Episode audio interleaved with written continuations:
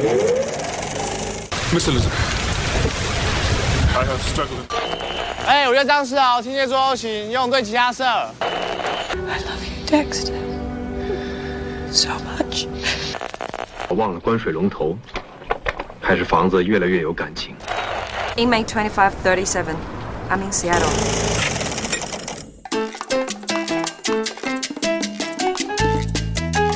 岁月光影，看荧幕变换千百种人生，世界无边，在旅途中寻找原本的自己。您正在收听的是 Oriental Station，一个地方，一段故事。Susie 和 Miley 与你一同分享。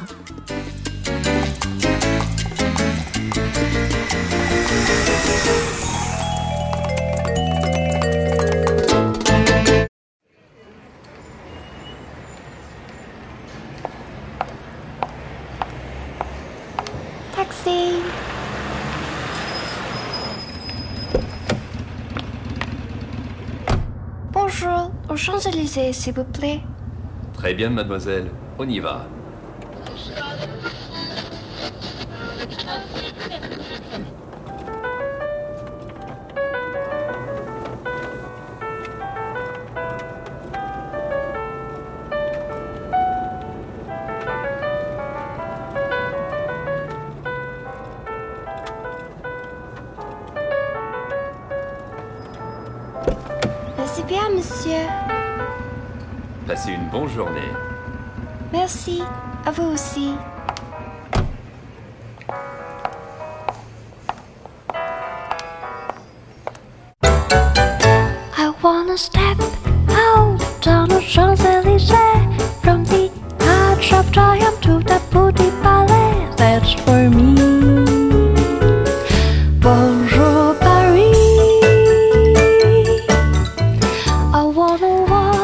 大家好，这里是 Oriental Station。那这一期的节目依然是由我 Susie 来进行主播。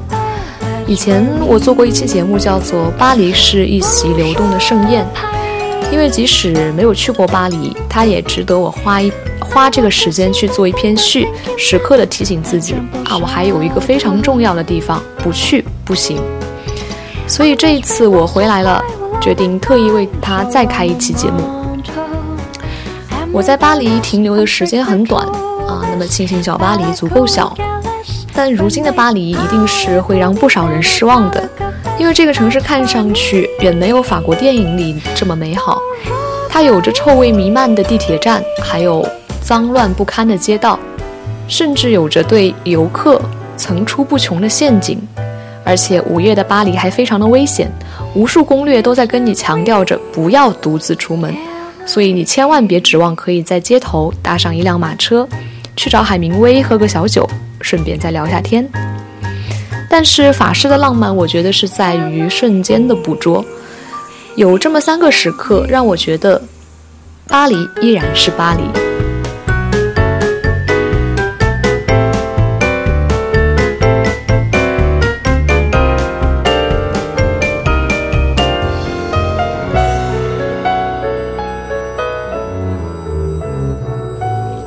首先，第一个是发生在民宿。嗯、我订的民宿位于嗯、呃巴黎的九三区。虽然它是一个被列为需要避开的区域，但是其实蒙特勒伊位于九三区的东面，紧邻着小巴黎，所以也不算很偏，安全性也不是很差。而且因为这里的房租相对比较低廉，所以聚集了很多需要大空间进行创作的当代艺术家。招待我们的 Ruham 便是其中之一。呃，这是一个法文名字，那我也不懂法文，所以姑且就这么念着了。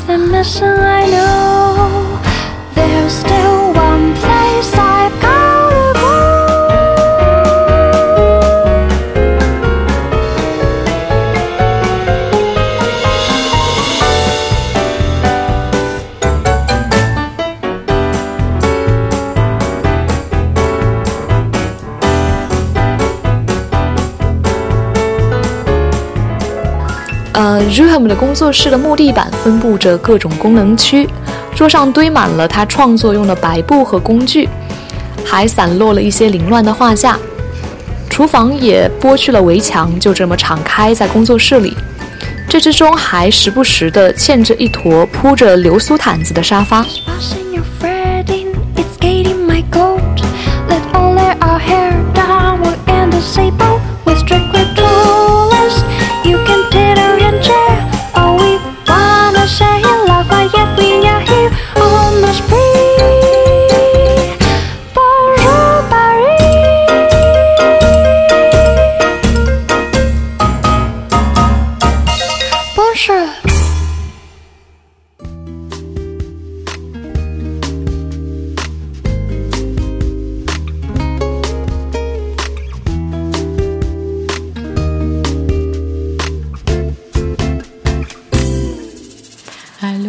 的独立区域是卧室和卫生间。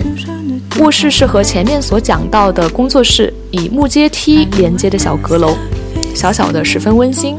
床头还有他准备了的一颗马卡龙。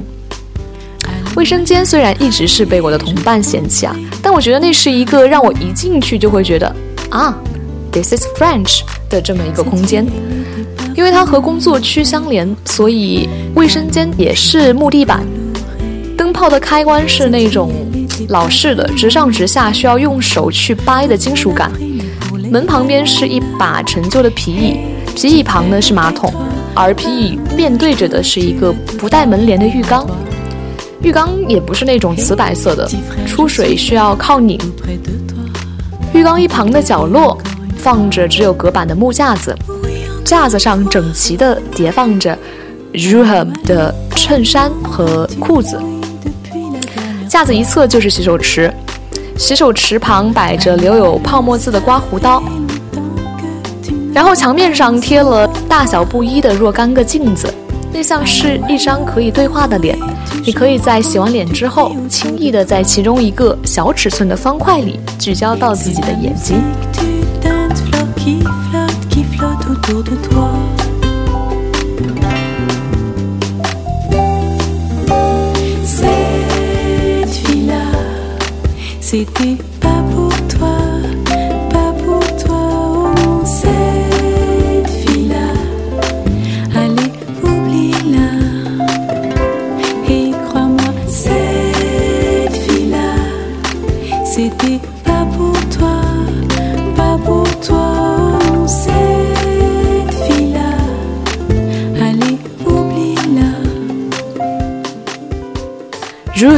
习惯在工作室的大桌子上给我们留个字条，字条旁还有他点着的蜡烛，然后我就会听见阶梯旁那台看着很像是上个世纪的收音机，缓缓地流淌出轻微而有律动感的音乐。那至于这间民宿，最让我觉得巴黎依旧是巴黎的时刻，发生在刚到的那一天。Ruham 带着我们介绍了一下他的工作室，接着开始教授我的同伴如何使用钥匙。同伴在外面尝试了一会儿，Ruham 对我笑了笑，摊开双手，微侧过头，然后耸了耸肩。而上世纪的毛姆在描写美国人艾略特时，就总爱强调这件事。他像法国人似的耸了耸肩。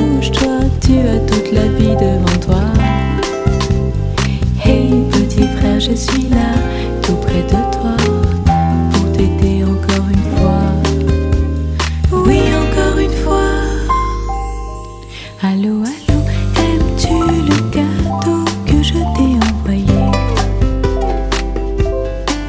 Allô, allô, ça faisait longtemps. 第二个是发生在地铁站。历史悠久的东西一般呀都很复杂，而巴黎的地铁是一九零零年通车的，所以对于我们这种初来乍到的异乡人，必定是要花点时间、花点精神去研究一下如何以正确的姿势去完成搭乘。然后我们就很自然地困在了一个人潮拥挤的站台里，找不到出口。当列车驶进站台，像磁铁一般吸走了很多等待的人。和其他坚定地走向各个阶梯的人们不同，我们还在四处张望着，步伐却快得离奇。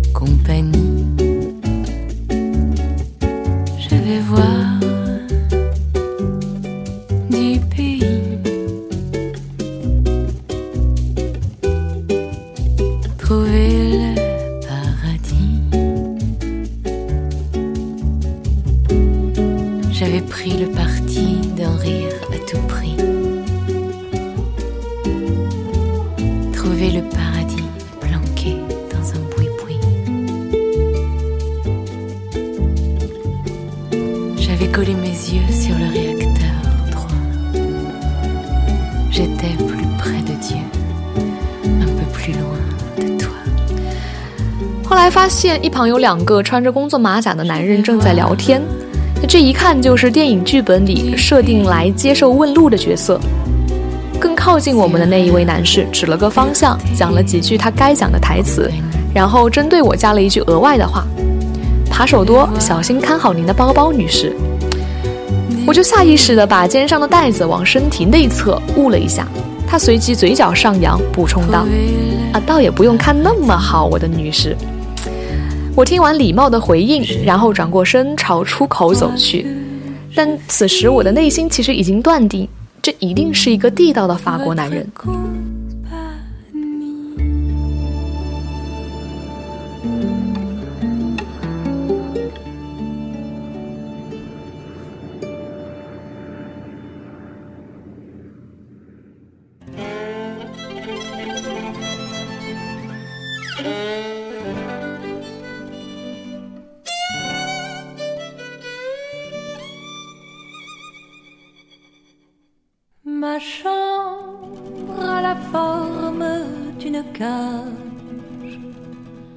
Le soleil passe son bras par la fenêtre.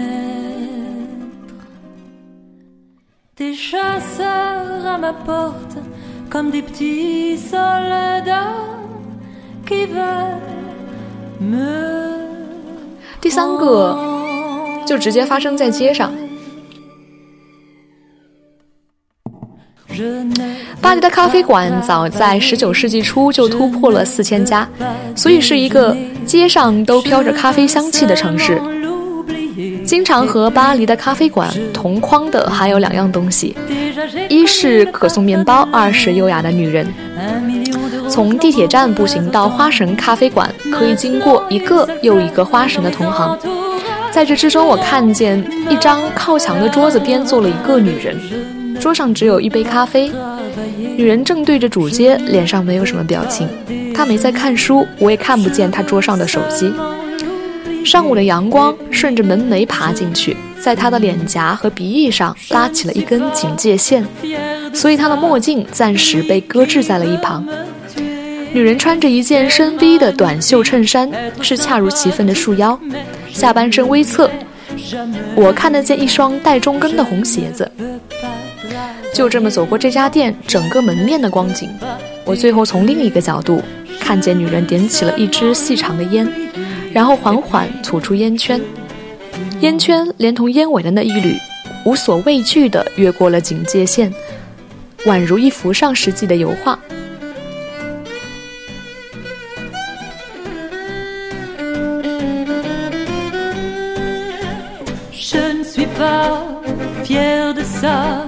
Lui qui veut me tuer, c'est magnifique d'être sympathique, mais je ne l'oublierai jamais. Je ne veux pas travailler, je ne veux pas déjeuner, je veux seulement l'oublier, et puis je fume. Je ne veux pas travailler, je ne déjeuner, je veux seulement l'oublier.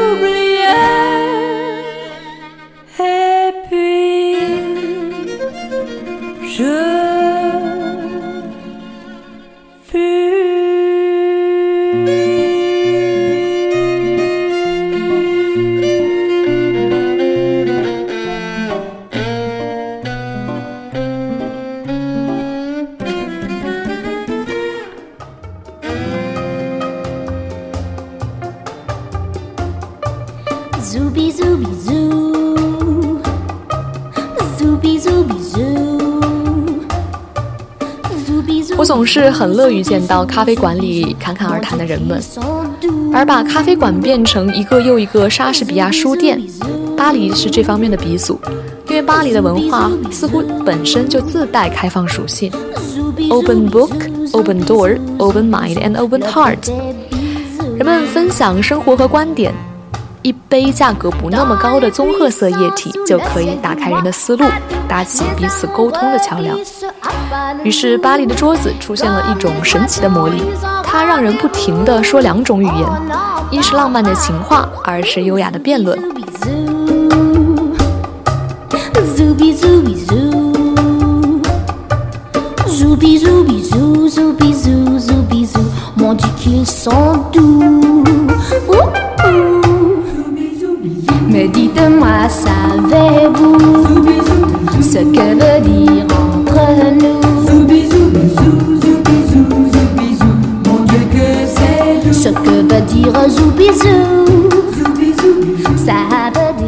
前阵子看见有人在推荐一本书，叫做《法国文人相亲史》，轻是轻蔑的轻，好像没有一个地方像巴黎这样适合各种搞文学、搞绘画、搞政治和搞哲学的人齐聚一堂，然后坐在一张桌子边相互扯皮。而看着有文化的人如何吵架，这一定是一件极其有意思的事情。至于我那短暂的观光行程，可以这样概括吧：我在接近正午时分去奥赛博物馆看了梵高和莫奈，在午后的烈日下搭乘塞纳河的游船，之后来到巴黎歌剧院欣赏了半场演出，出来赶上了卢浮宫外的落日，最后是在蒙帕纳斯的顶楼握住了夜幕下的铁塔。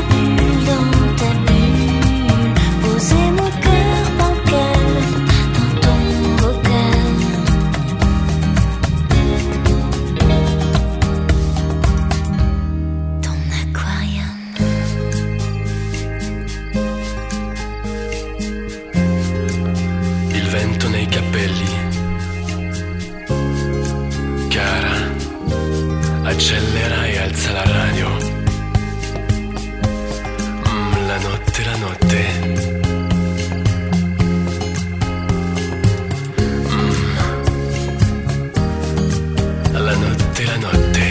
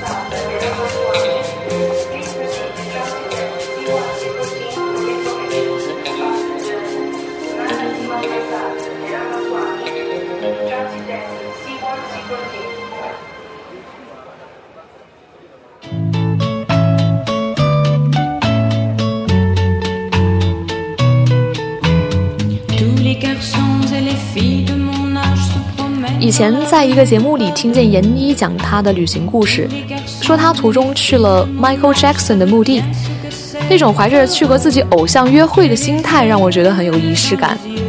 之前那期关于巴黎的节目同样提到了，巴黎有着人们为之朝圣的墓地，有那么多人来巴黎，其实只为坐在王尔德的墓前和他说句话。每个人呀都有自己的白月光，当在生活当中感到有些吃力的时候，白月光不用说什么就足够有力量支撑你站起来。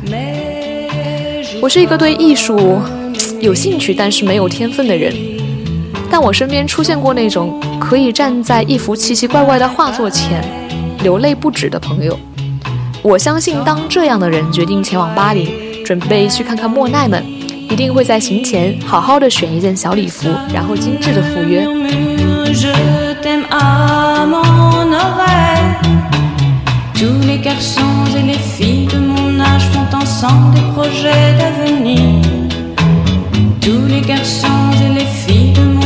savent très bien ce qu'aimer veut dire. Et les yeux dans les yeux,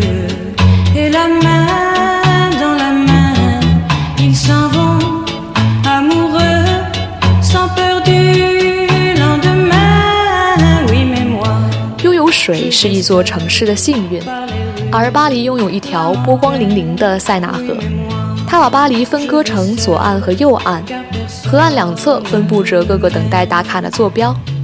在游船上吹着风时，可以看见岸边或野餐或散步的巴黎市民。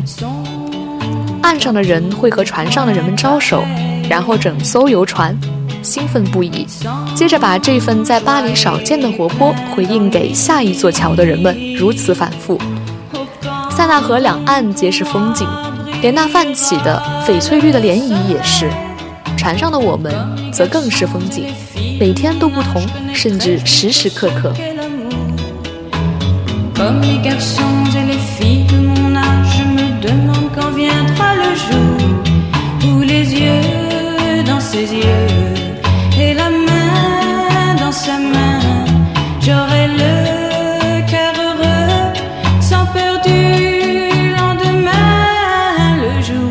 歌剧院保留了当年金碧辉煌的样子。这个剧场似乎每晚都有剧目在上演，而且在剧院门口也有人在歌唱，看得出法国人对于艺术的狂热是流淌在血液里的。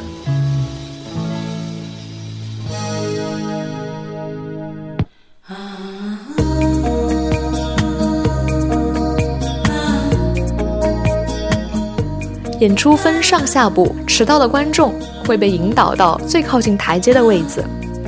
中场休息时间是用来社交的，人们走出演出大厅，到各个楼层的吧台点杯酒水，然后非常讲究的端起来，去和认识的、不认识的人交谈、碰杯。真正优秀的演出从来不是靠舞台上的演员单独撑起来的。而是当观众也成为这个艺术聚会的一部分，我才能说这一场一场成功。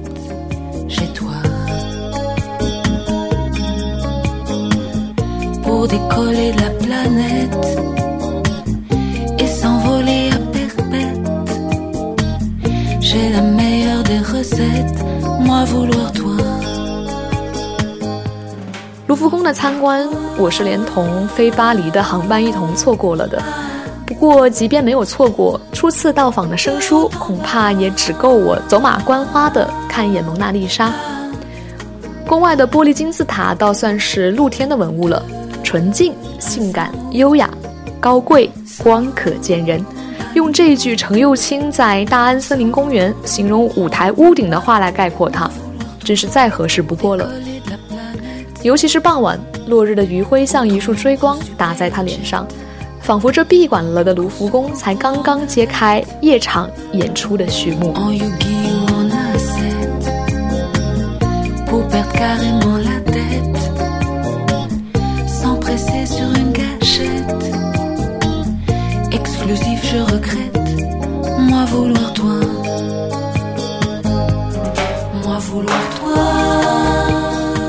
我放弃了战神广场那片草地。转而选择了蒙帕纳斯大厦去欣赏埃菲尔 Tower。这个决定让我能够把夜色下迷人的巴黎尽收眼底，包括那个想去又没去的蒙马特高地。夜巴黎的迷人来自它与白天的反差，如同一个穿着风衣出席晚宴的法国女人。当街灯亮起时，褪去外套的她身着一件晚礼服，露出了香肩和锁骨，举手投足间的优雅和性感吸引了全场宾客的目光。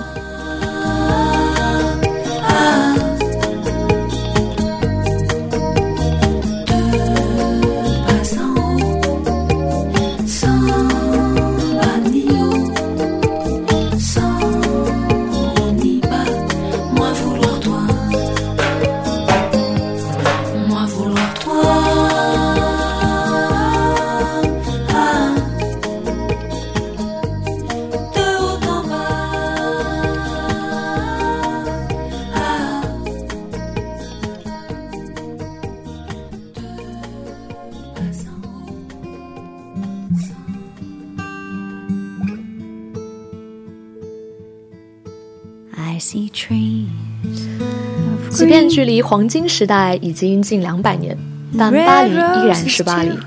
巴黎就是这样一个地方，它有着一种逼你做文化人的魅力。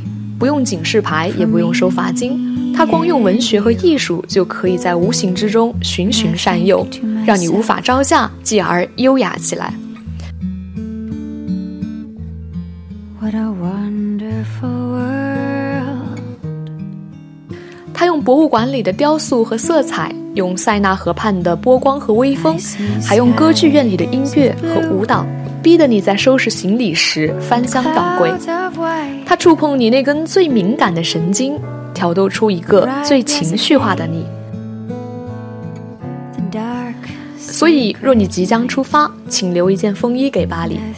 借用艾略特的那句话。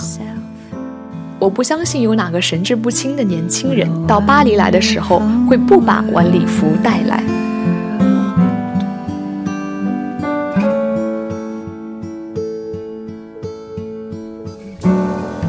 The colors of the rainbow, so pretty in the sky, are also on the faces of people passing by. I see friends shaking hands, saying, How do you do? They're really saying, I love you. I hear babies cry, I watch them grow.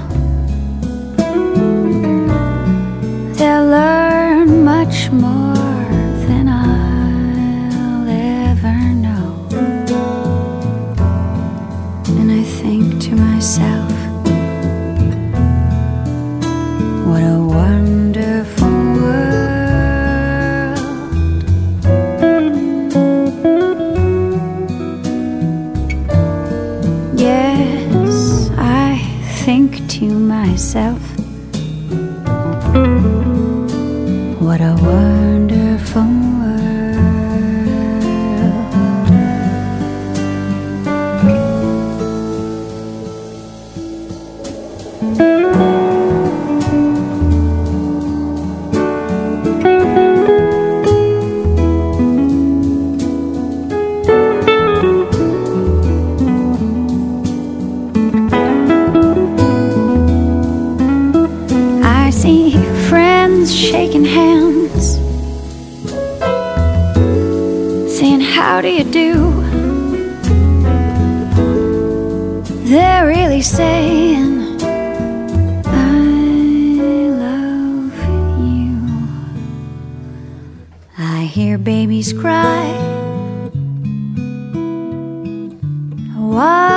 Watch them grow.